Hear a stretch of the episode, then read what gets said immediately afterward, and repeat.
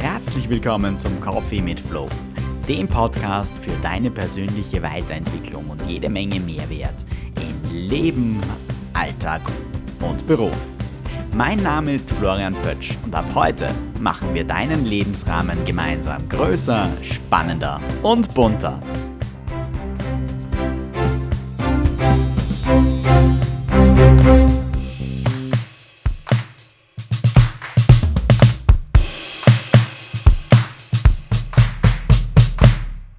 Hallo und herzlich willkommen zu einer neuen Episode meines Podcasts, dem Coffee mit Flow. Danke, dass du dir die Zeit nimmst und sie mit mir verbringst. In der letzten Interview-Episode hatte ich ja Livia Berger bei mir zu Gast, die uns als Fotografin ihren Blick auf die Dinge geschenkt hat und uns das eine oder andere Detail über Achtsamkeit Ziele und den richtigen Fokus mitgegeben hat. An dieser Stelle möchte ich Sie herzlich grüßen und mich noch einmal für das bereichernde Interview und die schönen Bilder, die sie uns geschenkt hat, bedanken. In der vergangenen Zeit durfte ich mit einigen Teams zu dem Thema wertschätzende Kommunikation arbeiten. Dieser achtsame Umgang mit Kommunikation im Alltag ist dann immer geprägt von ja, einigen Übungen, von dem Nachdenken über die eigene Kommunikation, also auch sehr viel Reflexionsarbeit, aber auch einigen theoretischen Inhalten. Und so stolpern wir meistens über Paul Watzlawick, den doch sehr bekannten Kommunikationsforscher, der gesagt hat, man kann nicht nicht kommunizieren. Und wenn man sich diesen Satz auf der Zunge zergehen lässt, dann steckt da schon sehr viel dahinter. Er sagt zum Beispiel aus, dass eine Nichtkommunikation nicht möglich ist. Das heißt, auf der anderen Seite, dass alles, was wir tun, in irgendeiner Form Kommunikation bedeutet. Selbst wenn wir das gesprochene Wort außer Acht lassen würden, das ja grundsätzlich nur ein sehr kleiner Teil unserer Kommunikation ausmacht, nämlich rund 10%, dann bleibt immer noch extrem viel über, das wir wahrnehmen, beobachten und dann auch interpretieren können.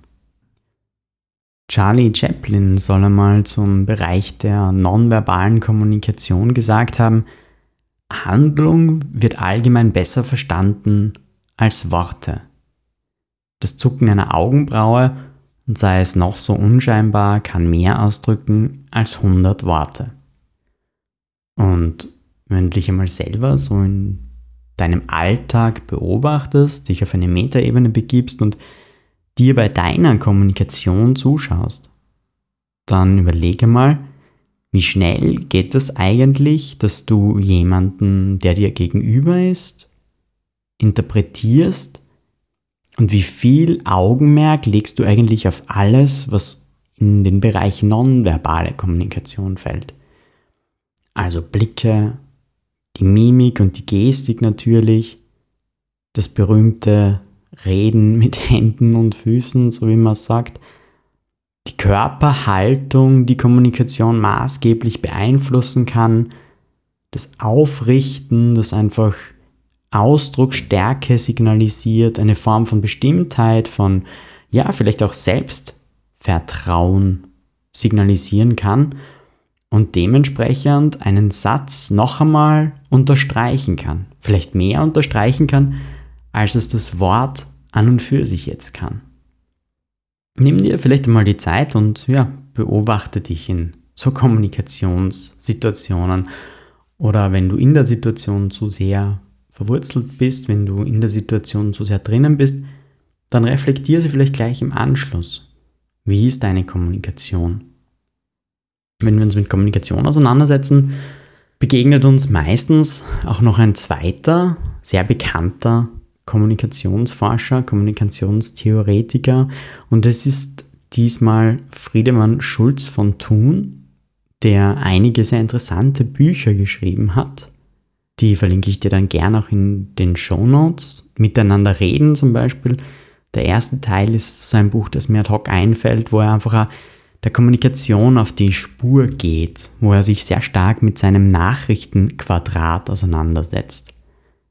Jetzt fragst du dich vielleicht, was ist das Nachrichtenquadrat?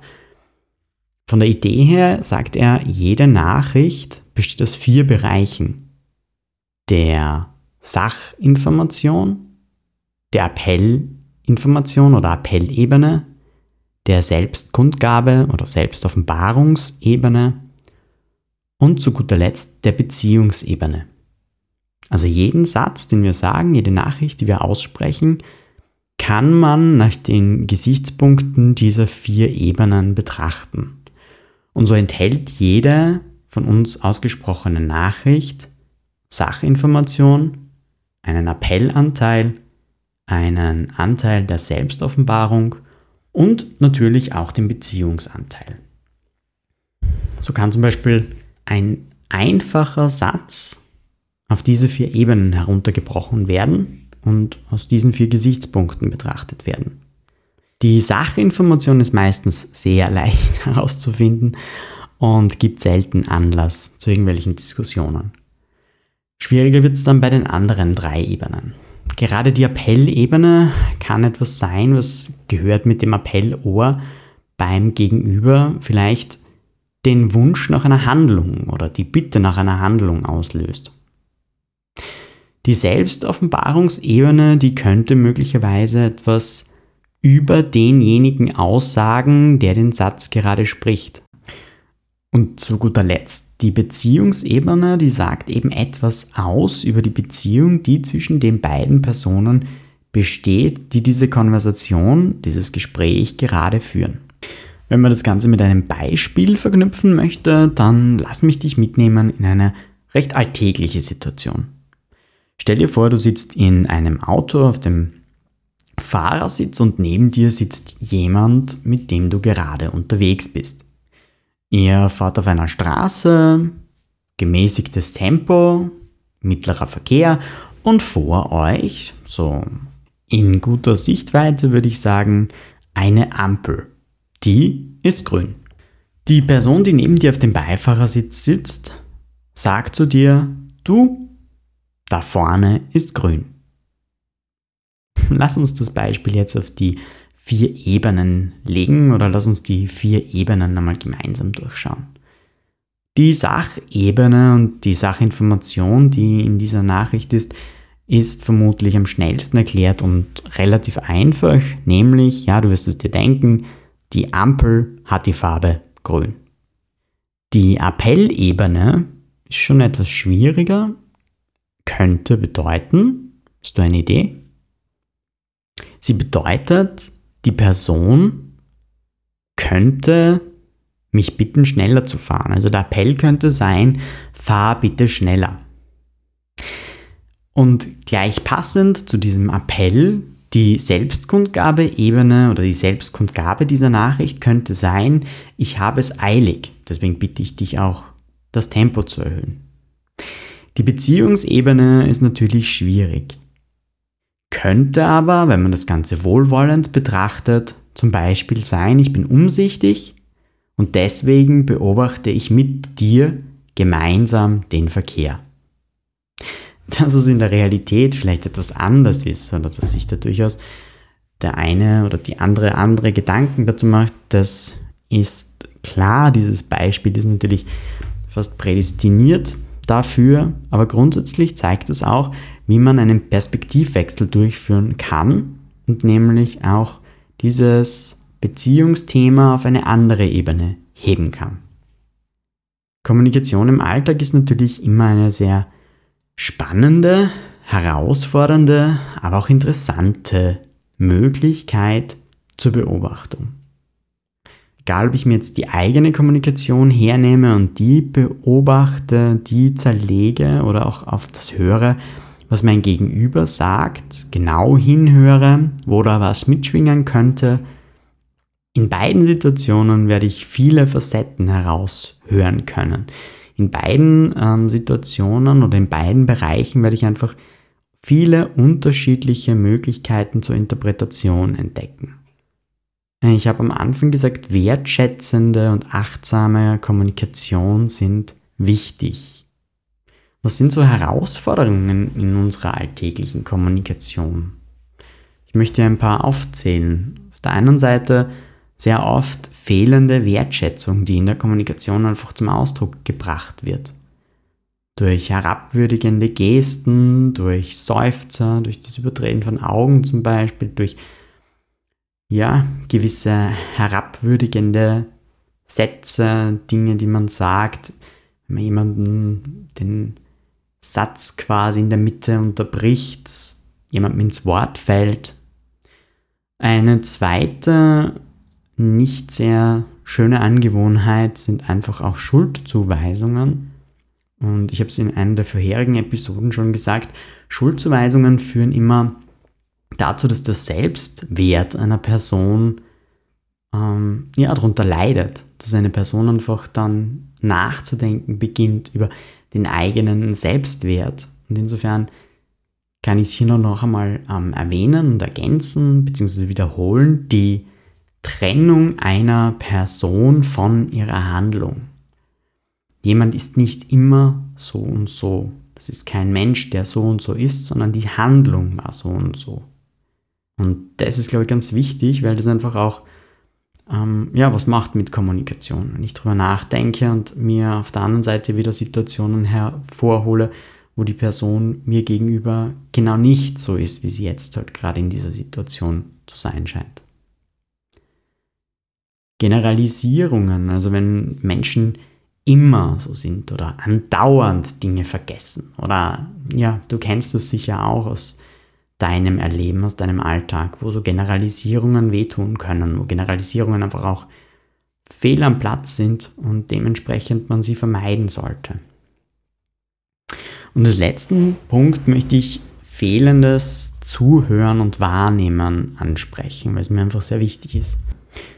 Überlegen wir mal gemeinsam, wie oft wir Menschen nicht bis zum Schluss ihrer Aussage mit voller Aufmerksamkeit begegnen. Also wo wir zum Beispiel mit jemandem zu tun haben, der uns eine Frage stellt oder der mit uns spricht und noch während er im Gespräch ist, also noch während er das vorbringt, was er eigentlich sagen möchte, formulieren wir in, in unserem Kopf, in unseren Gedanken einfach schon eine Antwort, weil wir zu wissen glauben, was da noch kommt. Das nimmt aber der Person gegenüber sehr viele Möglichkeiten, beziehungsweise auch schränkt es unseren Fokus sehr stark ein, nämlich genau auf das, was jetzt in der Sekunde gesagt wird. Ähm, ich würde aber sagen, dass es ganz sinnvoll ist, dieser Person bis zum Schluss der Nachricht, bis zum Schluss des ausgesprochenen Satzes zu begegnen, damit ich wirklich die ganze Bandbreite wahrnehmen kann. Also alles, was da an Emotion, Ausstrahlung, Energie vorhanden ist in so einer Nachricht. Und dann unterbrechen wir das Ganze, beziehungsweise folgen dem nicht bis wirklich ganz zum Schluss. Zum Thema Kommunikation und Gespräche habe ich eine Geschichte für dich mitgebracht. Und zwar aus dem Buch Was ich gelernt habe, Erkenntnisse für ein glückliches Leben von John Strelicky, von dem ich dir ja schon in Staffel 1 erzählt habe.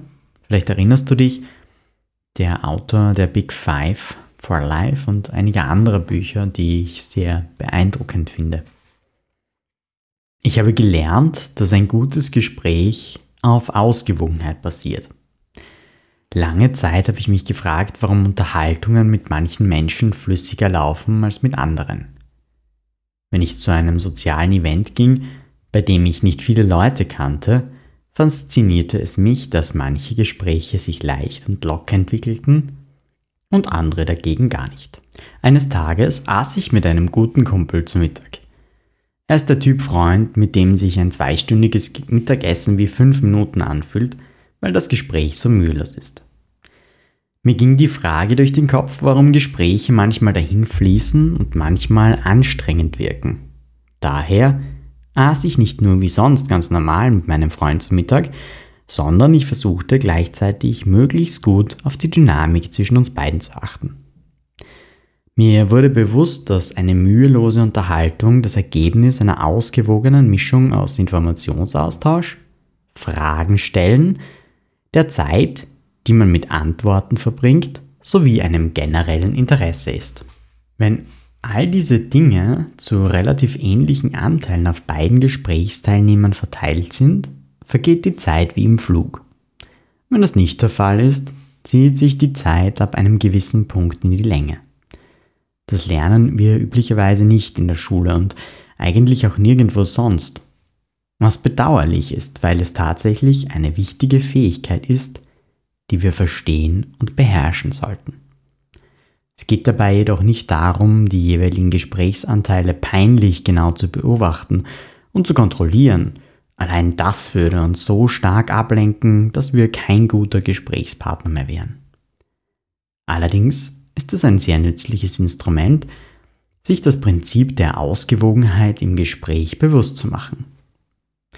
Ein großartiges Gespräch entsteht durch ähnlich große Anteile von Fragen und Antworten, Erzählen und Zuhören sowie einem generellen ehrlichen Interesse beider Gesprächspartner an dem, was gesagt wird.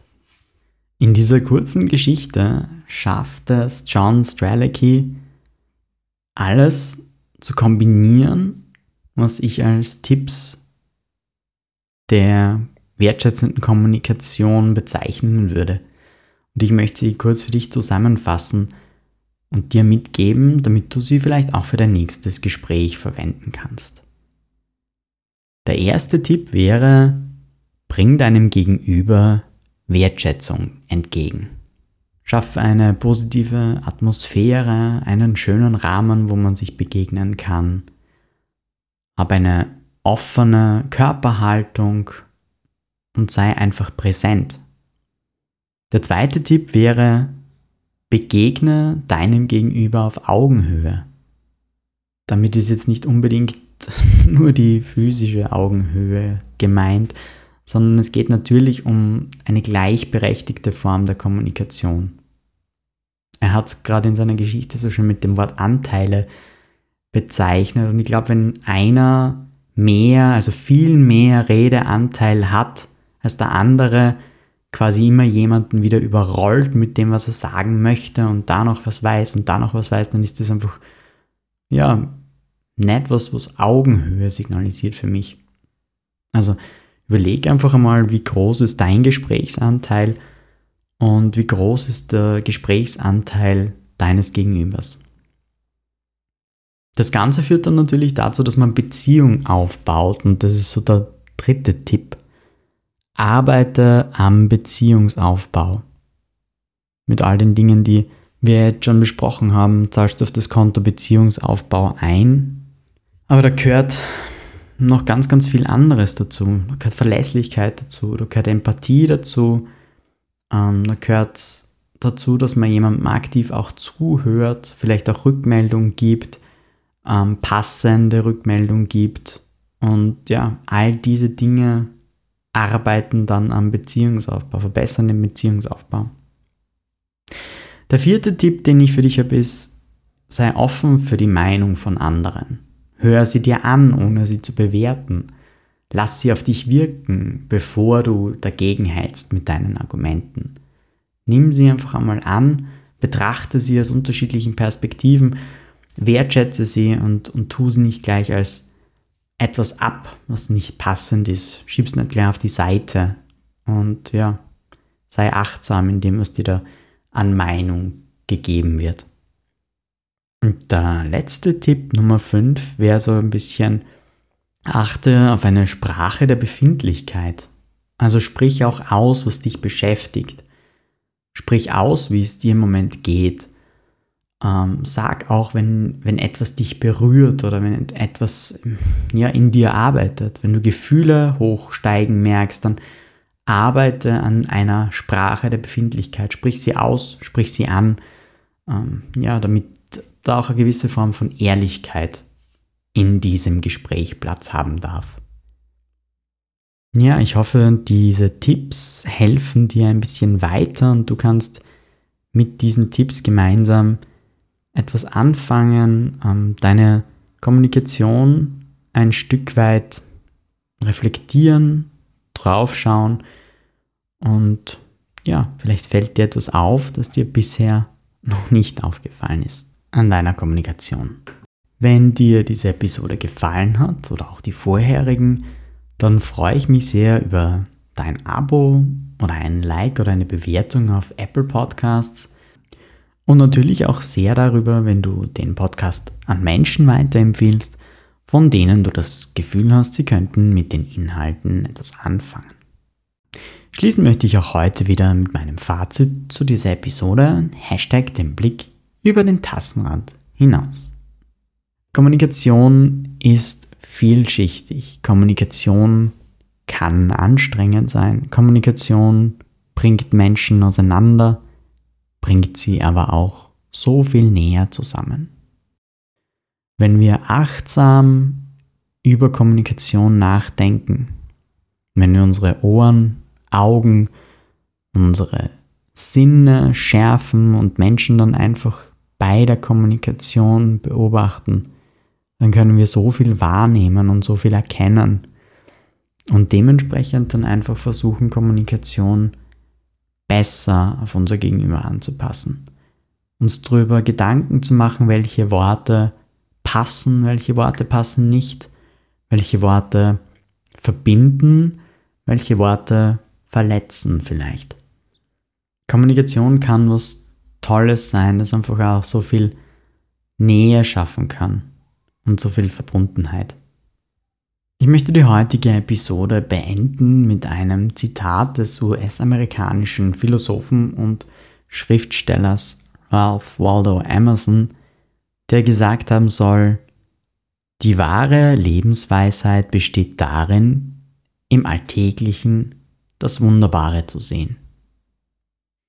In diesem Sinne wünsche ich dir eine wunderbare und achtsame Kommunikation voller wertschätzender Momente und freue mich schon auf unseren nächsten gemeinsamen Coffee mit Flow.